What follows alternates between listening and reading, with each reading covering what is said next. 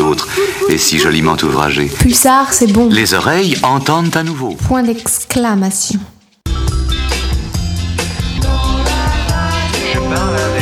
Moi Mais qui elle est celle-là?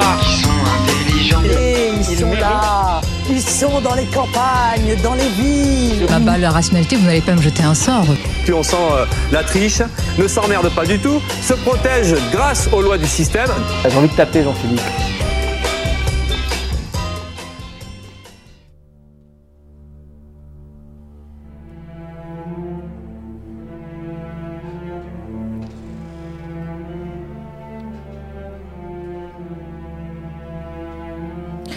Bonjour et bienvenue en ce jour de présidentiel. Oui, c'est aujourd'hui. Le jour tant craint est arrivé.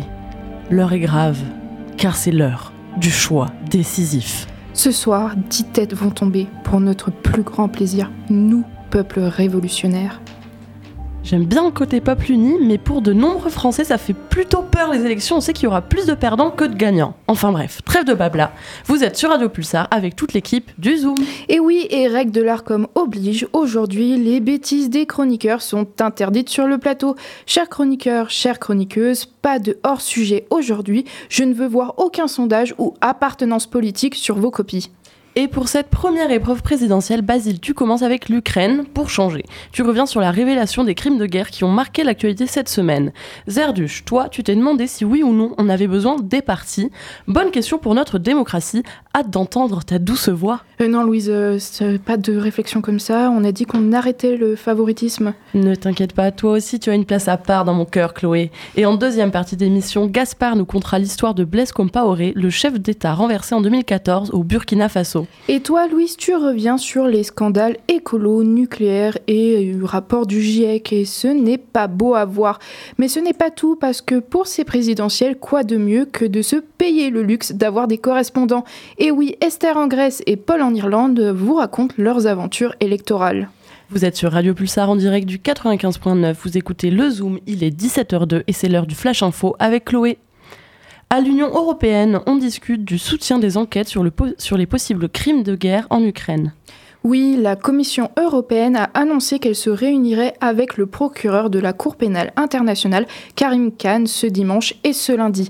Au programme, discussion avec Joseph Borrell, le chef de la diplomatie de l'UE, et rencontre entre les ministres des Affaires étrangères des pays membres.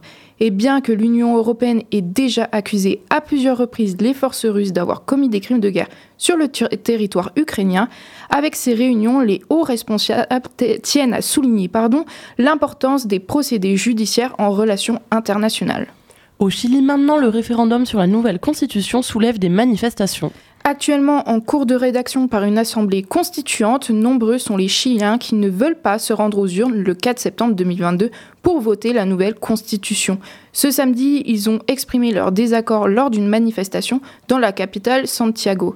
Le texte souhaite supprimer l'héritage libéral d'Augusto Poniche et euh, prévoit notamment une reconnaissance des peuples indigènes, une décentralisation ou encore un droit à l'avortement. Mais pour les conservateurs nostalgiques de la dictature militaire, c'est inacceptable. Entre conservateurs et partisans du nouveau pouvoir de gauche, le pays fait donc face à un clivage grandissant. Actualité nationale maintenant, il n'y en a qu'une aujourd'hui, elle est sur toutes les lèvres, on parle bien des présidentielles. Oui, c'est le premier tour des présidentielles. Maintenant, il y a encore 12 candidats en lice. Ce soir, il n'en restera plus que deux. Pourtant, ce n'est pas suffisant afin de pousser les gens à voter. En effet, à midi, le taux de participation était de seulement 25,48%, une baisse de 3 points par rapport à 2017.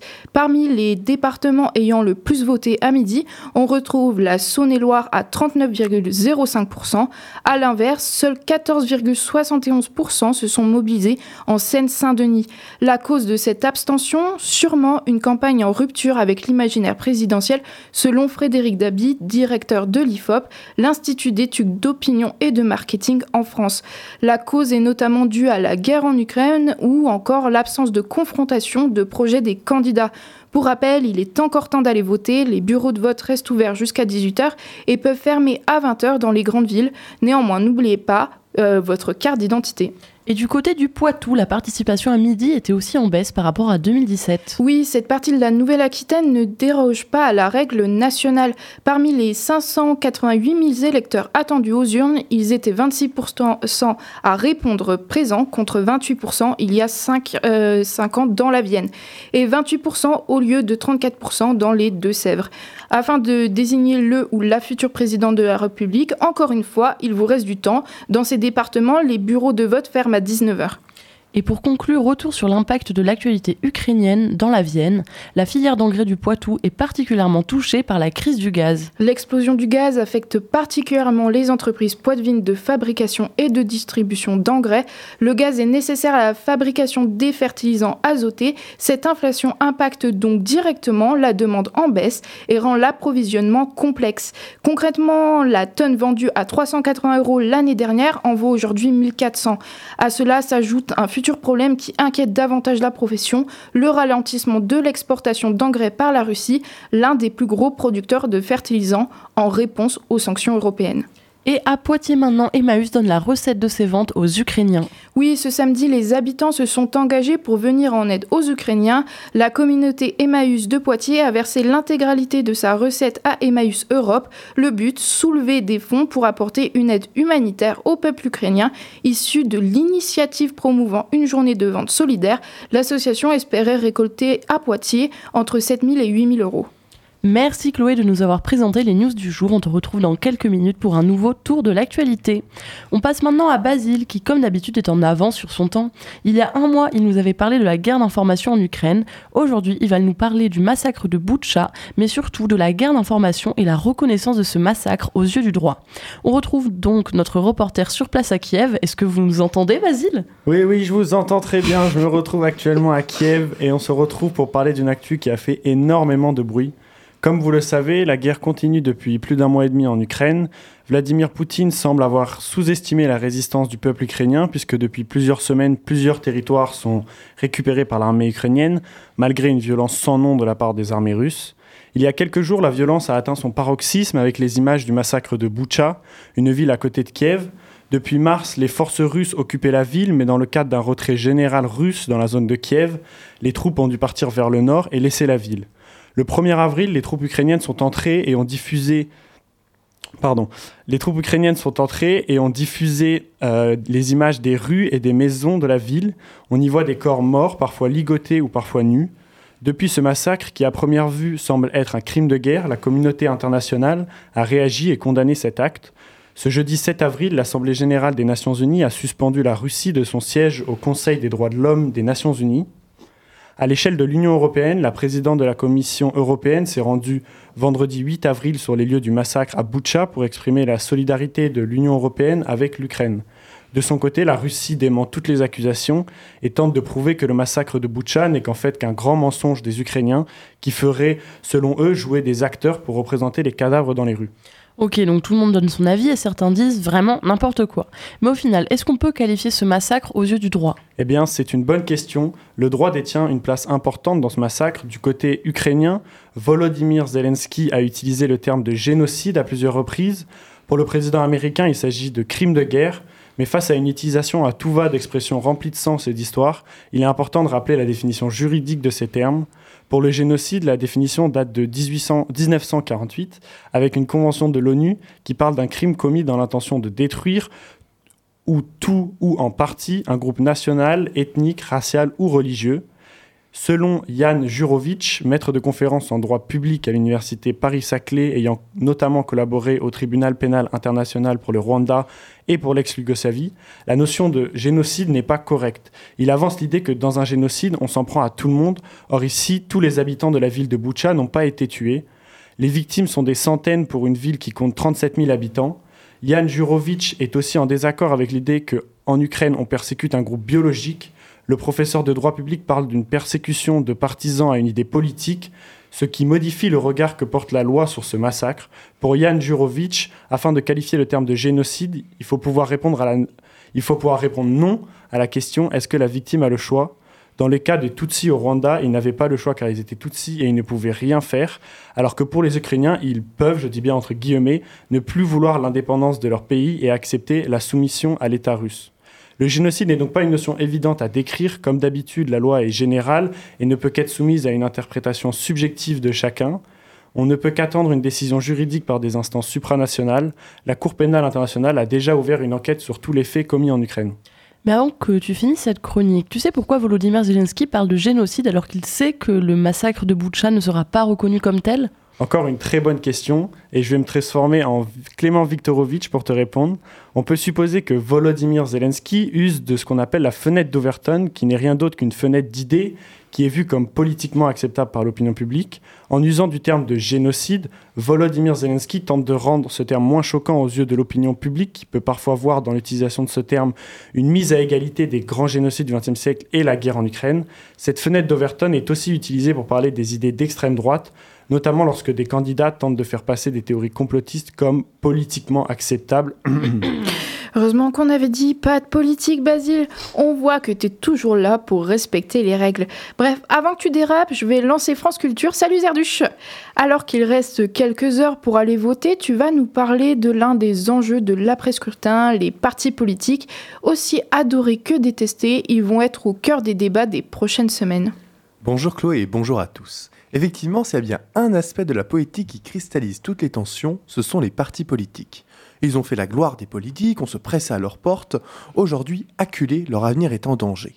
La création des partis politiques, comme on l'entend, était assez progressive. La première distinction politique qu'on connaît tous est faite à l'Assemblée constituante de 1789, les partisans de l'autorité royale étant à droite, les plus coercitives à gauche. Pour aller vite, les partis n'apparaissent réellement qu'à la fin du 19e siècle et au début du 20e siècle. Avant, on votait plus pour une personne, que ce soit dans sa circonscription au niveau national. C'est ce phénomène qui a participé par exemple à l'élection de Louis-Napoléon Bonaparte en 1848. Le premier vrai parti créé en France est le Parti radical en 1901, qui existe toujours, mais enfoui dans des mairies obscures. Puis ensuite a suivi la SFIO, le fossile réellement de gauche du PS, etc. Ces partis ont permis la construction de l'identité démocratique de notre pays. Ces centrales sont des lieux de construction et d'émancipation de la démocratie. Dès le plus jeune âge, on vous propose d'adhérer dans les partis de jeunesse. Il y en a pour tous les goûts, des jeunes communistes à Génération Nation, ex-Fonds national de la jeunesse. Ils forment intellectuellement les adhérents, les entraînent à la lutte. C'est aussi, il faut pas le cacher, des Tinder à ciel ouvert où on, où on ne discute pas que de la prochaine révolution en cours. Mais les partis, ce n'est pas que ça. C'est tout un travail de militantisme au plus près du terrain. On les voit surtout pendant les élections à nous tendre leurs tracts. Parfois on sourit, souvent on les méprise, mais le militantisme dans un parti passe aussi par une multitude de réunions, d'actions, de coordination au sein des fédérations. Tout ça pour dire que les partis ont un vrai sens en démocratie. Certes, mais t'es bien d'accord que les partis politiques ne sont plus trop respectés 2017 a marqué un grand bouleversement. Avec l'affaiblissement des deux grands partis de la Ve République, le PS et l'UMP, la force des partis s'est amenuie. Fini les grosses structures attrape tout, face, place à la folie des mouvements. Les partis qui ont émergé de cette recomposition politique refusent le nom de parti.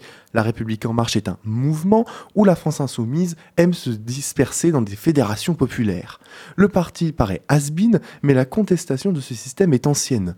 Dès la fin de la Seconde Guerre mondiale, De Gaulle appelait à la fin de la partitocratie de la 4ème République au service d'une vision, celle qu'on nommera ensuite le gaullisme. Il y a quelque chose de cet ordre-là chez certains de ces partis aujourd'hui, une volonté de dépasser un cadre qui paraît vieux et obscur au service de l'efficacité. Mais il ne faut pas croire que cela apporte plus de démocratie. Au contraire, n'est-il pas plus facile d'imposer sa route quand il n'y a pas de plateforme de débat? C'est ça la réelle utilité des partis. Au-delà du patrimoine, des financements, du temps de parole dans les médias, les partis sont le premier échelon de la construction du débat démocratique, en tout cas dans le système représentatif actuel. Ce que résume très bien Philippe Reynaud et Stéphane Rias dans leur dictionnaire de philosophie politique aux presses universitaires de France, elle, donc la vision institutionnelle du parti politique, consiste à leur sens à le saisir en tant que forme politique, structure d'organisation de la démocratie. Et après cette analyse fine et précise, merci Zerduche, nous allons maintenant faire une petite pause musicale. Cette semaine, on écoute Urbanisme de Vald.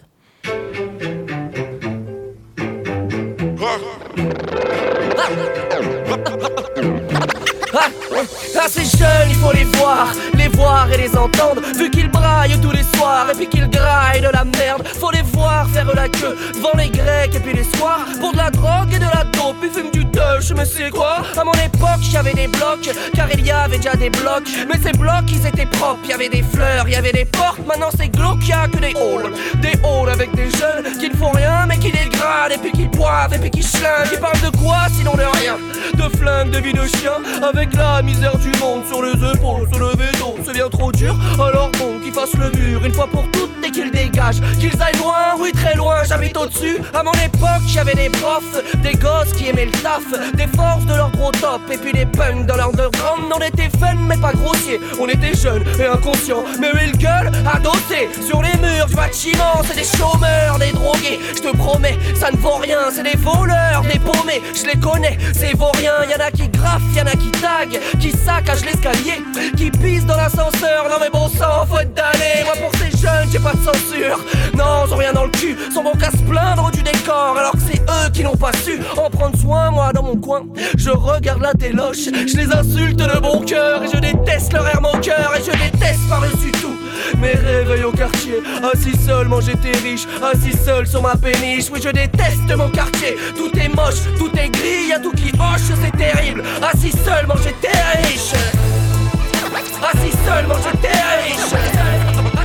Assis seul, manger tes riches. Assis seul sur ma péniche. Assis seul, manger tes riches. Assis seul, manger tes riches. Assis seul, manger tes riches. Assis seul, manger tes riches. Assis seul, manger tes riches. Assis seul sur ma péniche. Assis seul. Assis seul, manger tes riches. Assis seul sur ma péniche avec du V dans la playlist. Moi quand je suis né, y avait des tours, des et puis des tours. J'avais des potes qui jouaient des fous, séchaient les cours et séjournaient. En bas des tours, je comprenais pas. Je disais comme ça, mais gros t'es fou. On voit des tours toute la journée. Toi tu te barres pour y retourner. Fais des détours, au moins je sais pas. Fais le tour, va voir autre chose. Fais des sourds, quoi je t'ai dit. En bas des tours, j'ai fait des sous. Entre les cours et puis les tours, j'ai mieux des sous pour faire les courses. Oui, y a des cours et puis des courses. Et puis des sous en bas des tours et les yeux rouges, tout est beau. C'est beau même ici bas. C'est beau lorsque t'es sous, sinon c'est fou ce que c'est sale. Et oui, c'est flou. Essuyez tout, c'est grave. Excusez-nous, mesdames, mais ce n'est sûrement pas nous. Ces dégâts, ces vieilles peaux, je les connais. Des pétasses qui ont le trépas. De bien haut, elles nous regardent et nous épargnent jamais trop. Un journée, puis c'est mort. Tous les autres vont les journaux. C'est légendaire d'être aussi. Oh. Assis seul, manger tes riches. Assis sur ma péniche. J'aimerais quitter Belize et vivre le rêve d'être paysan dans les rangs. Je sens le danger. Je ne pense qu'à manger. Me venger Oui, mais de quoi J'aime à penser que j'ai pas de plan B. Ce n'est pas moi, mais ce qui m'entoure. Je m'en fous, je lève la voix. Mais tu ne sais pas ce qu'on encourt en bas des tours. Avec des fous quand font des fours. Des folles quand font des tonnes. Des toits qui foisonnent tout. Si bien parfois j'en perds la boule. Alors le soir avec du shit. Je me dis que si j'étais riche, je serais sur ma péniche avec du V dans la playlist. Alors le soir avec du shit. Je me dis que si j'étais riche, je serais sur ma péniche avec du V dans la playlist. Mais pour ça, il faut du shit. Assis seul, manger tes riches. Assis seul, manger tes riches. Assis seul sur ma péniche. Assis seul, manger tes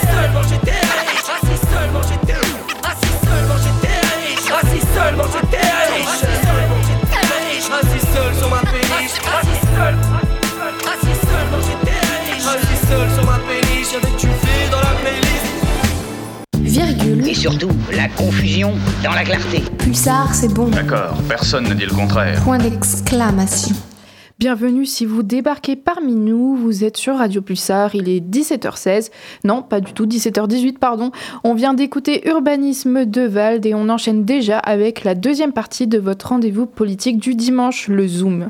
Et on reste dans l'actualité internationale puisque Gaspard nous emmène au Burkina Faso pour dresser son portrait de la semaine, où l'ex-président Blaise Compaoré vient juste d'être condamné à la perpétuité pour l'assassinat de Thomas Sankara en 1987. Zoom sur cette histoire et ses enjeux. Bonjour à tous, chers auditeurs et auditrices.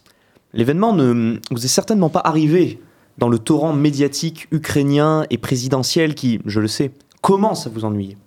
Heureusement, votre équipe du Zoom est là pour y remédier. En effet, le 6 avril a été une journée clé pour la politique africaine, car l'ex-président du Burkina Faso, Blaise Compaoré, a été condamné à la, à la prison à perpétuité par le tribunal militaire de Ouagadougou. Avec dix autres complices, ils étaient jugés pour assassinat, attentat à la sûreté de l'État et recel de cadavres concernant la mort de Thomas Sankara en 1987. Oula, trop de noms là. Tu peux éclaircir qui c'est euh, Thomas Sankara? Bien sûr. Mais attention, hein, ça, ça va être compliqué. Thomas Sankara est un révolutionnaire burkinabé qui a pris le pouvoir en Haute-Volta, donc le nom du Burkina Faso quand c'était encore une colonie française, en 1983 à la suite d'un coup d'État. Je peux vous dire que ça va vite devenir une habitude les coups d'État. devient donc président et va mener une politique anti-impérialiste en développant l'économie et la production nationale, en construisant de nombreuses infrastructures à travers le pays, comme des écoles ou des hôpitaux. Mais surtout, il renforce l'autonomie de son pays par rapport à la France et devient le porte-parole du panafricanisme, une idéologie qui incite à l'unification et l'indépendance totale du continent africain. Malheureusement, notre cher Thomas, aujourd'hui idolâtré dans les facs de lettres et de sociaux comme le Tché africain, ne va pas durer longtemps car il se fait trahir et assassiner en 1987 par son principal allié et meilleur ami Blaise Compaoré, qui prend le pouvoir et ne le lâchera plus jusqu'en 2014 et un nouveau putsch militaire. Compliqué tout ça, mais quels sont les enjeux du procès? Très bonne question. Car en effet, ce procès est assez particulier. Déjà, il arrive 34 ans après l'assassinat. Et entre-temps, le Burkina s'est complètement scindé en deux, entre les pros et les anti-Sankara. Ensuite, le procès a été perturbé par un coup d'État, pour changer, qui est survenu le 24 janvier et a encore plus ralenti la procédure. Enfin, le verdict, s'il a une forte valeur symbolique pour le pays, ne représente en réalité rien de très concret. En effet, Blaise Compaoré n'a été condamné que par contumace à la perpétuité, car il est depuis 2014 en exil en Côte d'Ivoire. La Côte d'Ivoire qui est, comme la France, accusée d'avoir joué un rôle dans l'assassinat de Sankara. Je vous ai prévenu que c'était compliqué. Cette histoire semble donc loin d'être finie et on risque d'en parler pendant encore très longtemps, surtout que la situation politique est très loin d'être stable, comme je l'ai déjà dit. En bref, le Burkina Faso tente de rendre justice et d'écrire un roman national autour de Sankara, mais la situation semble tellement instable qu'on ne voit pas comment le pays peut retrouver un équilibre. On passe maintenant à un autre sujet avec Louise qui va nous rappeler avec humour quelques scandales environnementaux, une piqûre de rappel nécessaire face au constat glaçant du climat absent dans ces présidentielles. Seulement 3,6% du temps médiatique depuis le début de la campagne ont été attribués à l'écologie. Salut les loulous Comme l'a dit Chloé, le climat a été un enjeu presque absent de ces présidentielles. Pour l'occasion et pour éviter mon sempiternel laïus sur le gouvernement, j'aimerais vous parler aujourd'hui de scandales environnementaux. Ces dernières semaines, beaucoup de personnes se sont inquiétées du sable, du, du Sahara transporté par les poussières et le vent. Et oui, le rapport du GIEC fait moins peur, normal, il est passé inaperçu. Une inquiétude légitime car ce sable porte les stigmates des essais nucléaires menés par la France dans le désert africain des essais débutés dans les années 1960. L'Association pour le contrôle de la radioactivité dans l'Ouest a alerté sur la présence de césium-137 dans les particules de sable. Plus de 50 ans après les faits, on ne récolte qu'une partie des conséquences qui restent encore ignorées par les pouvoirs publics. Mais les populations protestent. Rappelons que, la France a réalisé plus de 200 essais nucléaires, en Algérie donc, mais aussi en Polynésie. Il faut donc imaginer toutes les retombées radioactives qui se sont abattues sur les populations locales, tandis que le pouvoir était bien à l'abri à des centaines de kilomètres. Vous prendrez bien un peu d'eau au rayon gamma pour accompagner votre plutonium saignant. Près de 170 000 habitants de la Polynésie ont été exposés à des radiations lors des essais nucléaires entre 1966 et 1996. Selon la campagne internationale pour abolir les armes nucléaires, l'opacité règne sur le volume total de déchets nucléaires militaires abandonnés par la France en Algérie comme en Polynésie. Et si vous pensiez que les vilaines magouilles de la France avec le nucléaire s'arrêtent là, eh bien vous avez tort. À l'heure où la pollution des océans est un sujet qui, qui revient régulièrement dans les médias, il n'y a pas que le plastique qui inquiète. Entre 1950 et 1990, 200 000 fûts contenant des déchets radioactifs ont été balancés par les États européens dans l'océan Atlantique. En même temps, pas de déchets, pas de preuves, et pas de preuves, pas de soucis. Jusqu'à maintenant, une nouvelle mission a été lancée par le CNRS avec des fouilles qui commenceront dès l'année prochaine. Jusqu'ici, seules deux missions dans les années 1980 ont tenté de comprendre l'impact de ces déchets dans l'écosystème marin. Les choses changent, donc euh, si de nombreuses personnes sont alertées des dangers du nucléaire, il n'y a pas que ça par contre, non? Je pense par exemple à la catastrophe de Rouen en 2019. Tu as tout à fait raison. Ah là là, Rouen, rappelez-vous, une usine remplie de produits chimiques s'embrase, laissant la ville dans une fumée noire et toxique. Ça fait rêver. Je ne vais pas pouvoir vous lister tous les scandales environnementaux de ces dernières décennies. Il y en a tellement qu'Internet vous renseignera mieux que moi. Une catastrophe environnementale ou écologique est toujours d'origine humaine. Rappelez-vous les marées noires, incendies et fuites de gaz meurtrières, tant pour l'homme que la faune et la flore.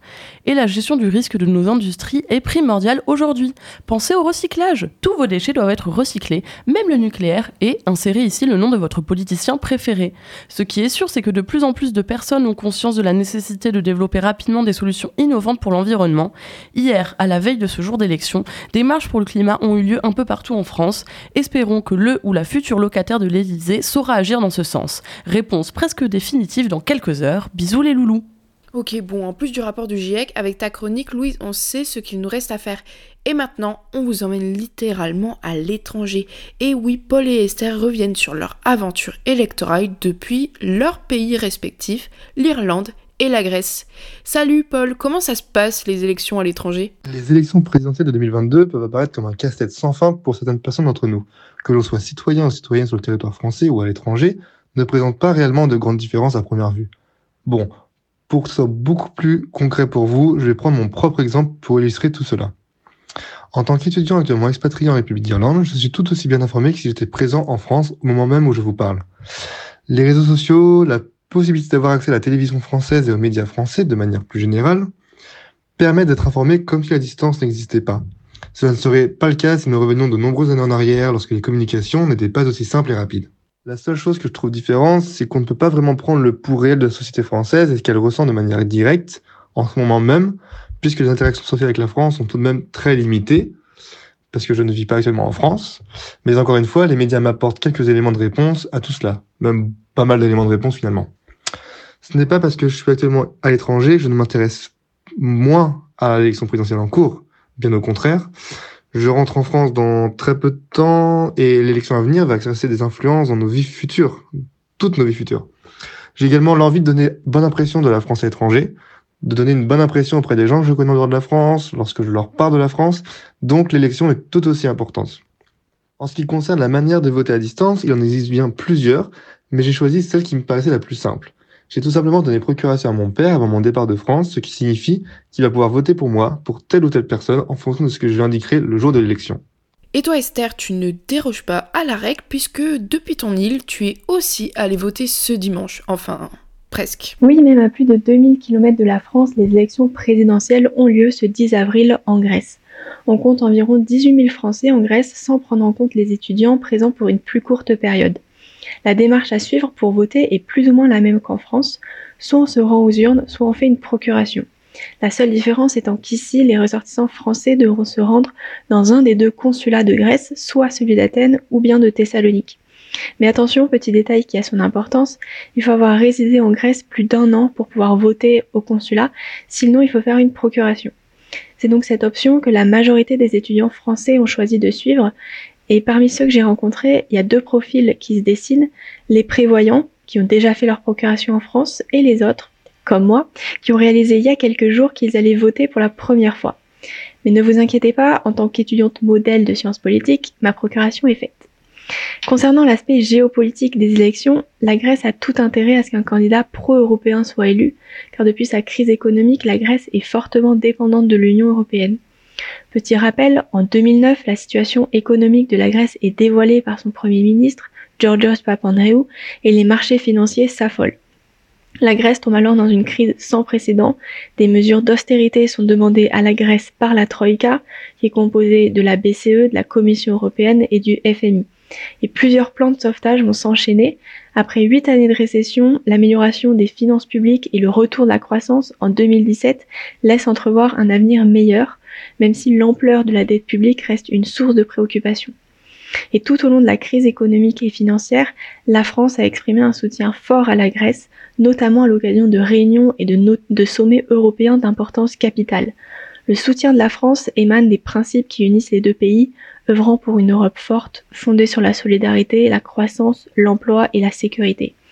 La population grecque, elle, est partagée sur l'Europe, parce que même si les instances européennes ont permis à la Grèce de sortir la tête de l'eau, c'est la population qui a subi les différentes cures d'austérité de plein fouet. De même que pendant la crise migratoire, la Grèce a également fait face à un flux migratoire très important en provenance majoritairement de la Turquie, et la Grèce a encore une fois dû demander de l'aide à l'Union européenne. Merci à nos correspondants préférés, on vous retrouve à la rentrée dans le Zoom, et oui, on espère bien que l'aventure va continuer pour nos apprentis journalistes. Vous écoutez toujours le Zoom sur Radio Pulsar, il est 17h29. Dans quelques instants, vous retrouverez ma douce voix pour le Flash Info. Mais avant ça, on se détend avec Dop on Europe de The Growlers.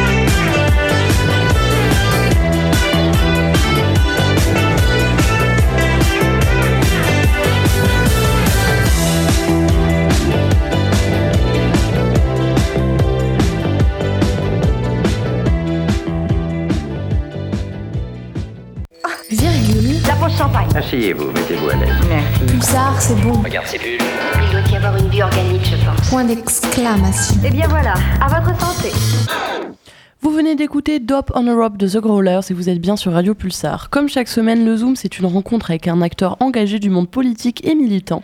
Et cette semaine, on va en savoir plus sur une association bien connue sur le campus de Poitiers. Chloé s'entretient avec Alice, bénévole à l'association Body System Refugees, pour nous parler de leur mission essentielle. Mais avant cela, il est 17h34 et notre femme à tout faire vous présente le Flash Info. Dans l'Union européenne, on discute du soutien des enquêtes sur les possibles crimes de guerre en Ukraine. Oui, la Commission européenne a annoncé qu'elle se réunirait avec le procureur de la Cour pénale internationale, Karim Khan, ce dimanche et ce lundi. Au programme, discussion avec Joseph Borrell, le chef de la diplomatie de l'Union européenne, et rencontre avec les ministres des Affaires étrangères des pays membres.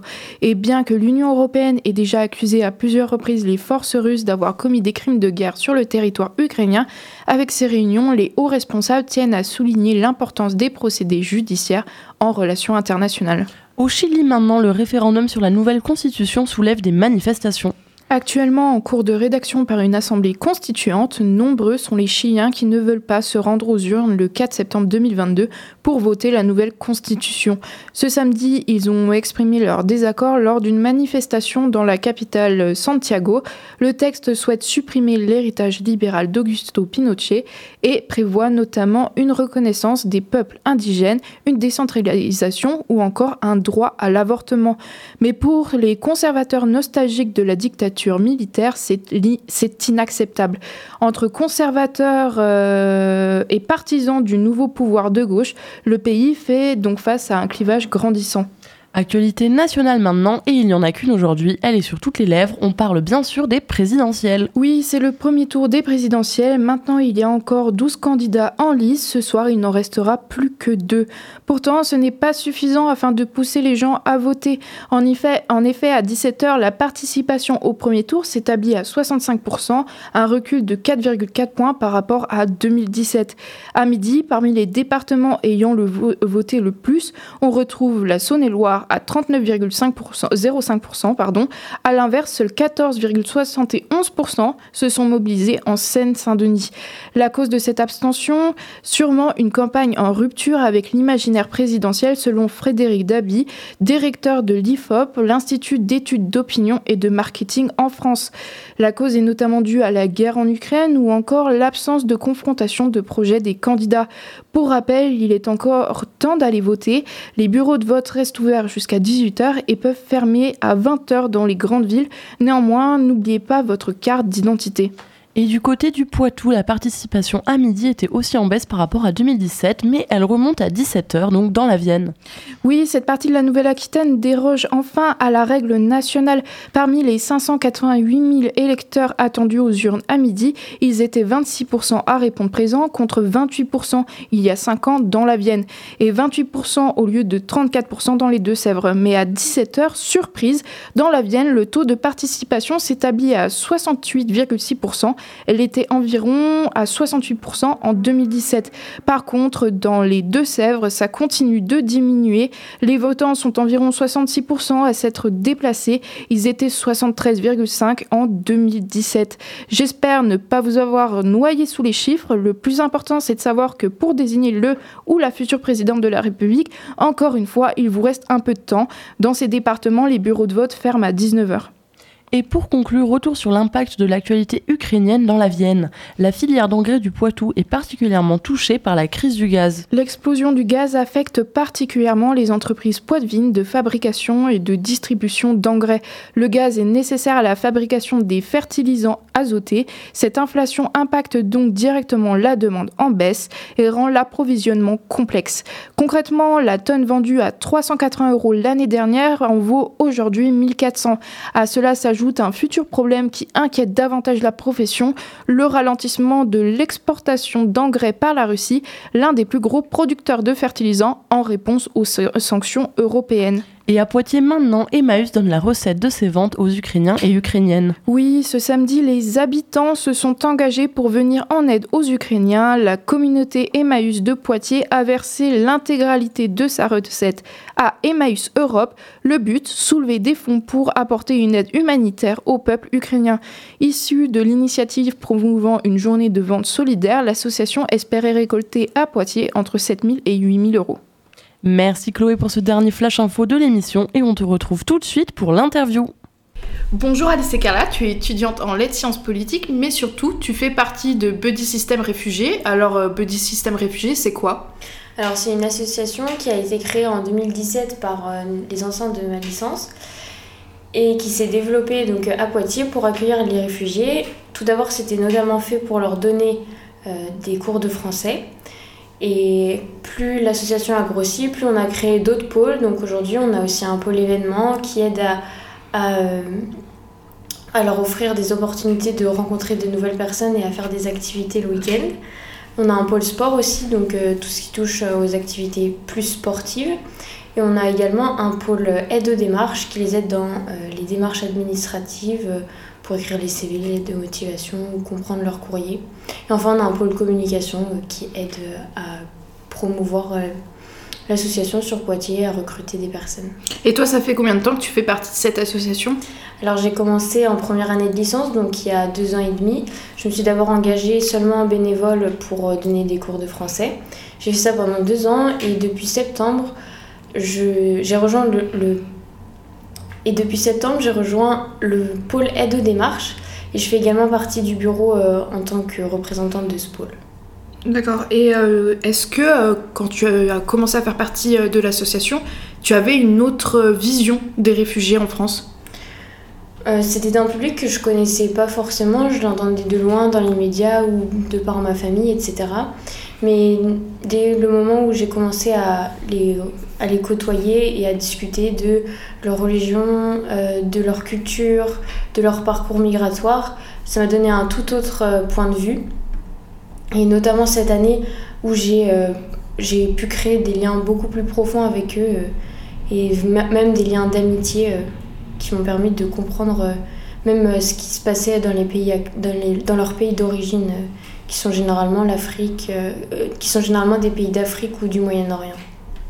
Et euh, donc tu parlais justement des pays d'Afrique, Moyen-Orient. Est-ce que en ce moment, avec la crise euh, actuelle en Ukraine, vous accueillez des réfugiés ukrainiens? Alors pour l'instant, je crois qu'on n'a pas euh, eu beaucoup de public ukrainien. Je sais qu'on a eu quelques approches, mais plutôt lointaines, donc pour l'instant, pas forcément. Mais je pense que ça peut arriver de plus en plus vite, oui. Et c'est quelque chose que vous allez développer dans l'avenir? Ah oui, de toute façon, on est ouvert à tous les réfugiés, donc euh, que ce soit des réfugiés européens, euh, asiatiques, africains, américains. C'est euh, vraiment tous les continents, tous les pays. Il n'y a pas de, sélection en fonction de l'origine, donc on est ouvert à tous. Et dans le Zoom, justement, on parle beaucoup d'engagement politique chez les jeunes, et en général, ils nous expliquent que ça leur apporte dans leur vie quotidienne. Est-ce que toi, cet engagement associatif t'a apporté et t'a fait évoluer? Ah oui, ça m'a vraiment fait évoluer. Euh, dans l'ouverture à l'autre, ça m'a permis de connaître d'autres cultures, d'apprendre à développer euh, un autre euh, mécanisme d'échange, on va dire, parce que c'est des personnes qui parlent pas notre langue. Et donc, il faut trouver voilà, des moyens de communiquer et de s'échanger quand même de nos cultures. Ça m'a appris à gérer mon empathie aussi, parce que je suis quelqu'un de très empathique. Et voilà, pour euh, pouvoir toujours euh, être dans cette démarche d'aide et euh, de bénévolat, d'engagement, il faut pas non plus aller trop loin, parfois faire attention à soi aussi. Quoi. Et dans cette campagne présidentielle, on va pas parler exactement de politique, mais est-ce que tu trouves qu'il y a une, une évolution de la vision du réfugié? Alors, ce qu'on a souligné avec l'association, c'est que oui, il y a des personnes qui s'ouvrent plus euh, à l'accueil des réfugiés et qui, euh, dès le début de la guerre euh, d'Ukraine, se sont mobilisées pour aider, envoyer des, des, des objets, des vêtements, de la nourriture en Ukraine et même pour accueillir des personnes chez eux. Et ça nous a à la fois. euh, comment dire, ça nous a à la fois contenté, fait plaisir de voir cet engagement, mais d'un autre côté, on, on- on s'est dit qu'il commençait à y avoir une hiérarchie en fait entre euh, les visions des, des réfugiés euh, et qui se retrouvent même au niveau politique. Donc euh, voilà, à voir euh, comment ça va évoluer et j'espère qu'on va pas entrer dans, dans cette hiérarchisation. Quoi. Et toi, est-ce que tu as un moment justement où tu as pris part à cette association qui t'a particulièrement marqué? Alors oui, il y a des moments, je dirais, avec euh, une famille d'Afghans euh, que j'aide beaucoup. Et euh, j'ai eu beaucoup de discussions, notamment avec la mère de famille, sur des sujets euh, comme euh, la relation homme-femme, euh, la sexualité des femmes qui est euh, totalement euh, occultée dans leur euh, culture et leur religion, euh, leur rapport à la religion aussi. Euh, ça m'a vraiment ouvert l'esprit. C'est des, des discussions que je vais souvent euh, garder en mémoire et qui, euh, qui euh, m'aident à. Comment dire? Avancer. Oui, à avancer, à garder une ouverture d'esprit par rapport aux situations que je peux voir. Mais ça t'a ouvert l'esprit dans quel sens? C'est-à-dire parce que c'était quoi ta vision de base et tu en, es, t'en as ressorti quoi? Bah, C'est-à-dire qu'on est dans une, dans une société aujourd'hui en Europe où on a énormément de liberté, on s'en rend pas forcément compte et discuter avec ces personnes, ça m'a ouvert l'esprit, ça m'a fait prendre conscience que voilà, aujourd'hui, euh, bien qu'on on ne soit pas à une liberté, une égalité parfaite, euh, on est quand même euh, privilégié par rapport à d'autres cultures. D'accord. Et justement, tout ça, toi, tu l'utilises au niveau de tes études. Est-ce que ça t'a apporté aussi un peu dans ce projet professionnel? Tu décides de t'orienter là-dedans ou pas? Alors oui, moi aujourd'hui j'aimerais travailler dans les relations internationales, euh, plutôt dans l'humanitaire, et cette association m'a énormément euh, euh, pris part à, la construction de ce projet et à l'idée que j'en avais. Et, Et je pense qu'avoir une vision, même si je suis pas allée dans le pays, avoir une vision d'originaires de, ces pays, de personnes originaires de ces pays, m'aide à comprendre un peu plus les enjeux qu'il y a sur place.